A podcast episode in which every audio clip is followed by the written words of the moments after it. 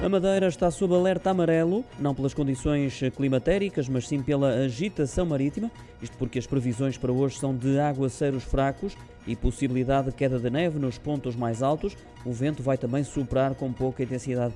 De acordo com o Instituto Português do Mar e da Atmosfera, é a agitação marítima que inspira maiores cuidados. Por essa razão, o aviso amarelo, que vai durar até às 6 da tarde, inclui a costa norte e o Porto Santo, ondulação andará entre os 2 e os 5 metros.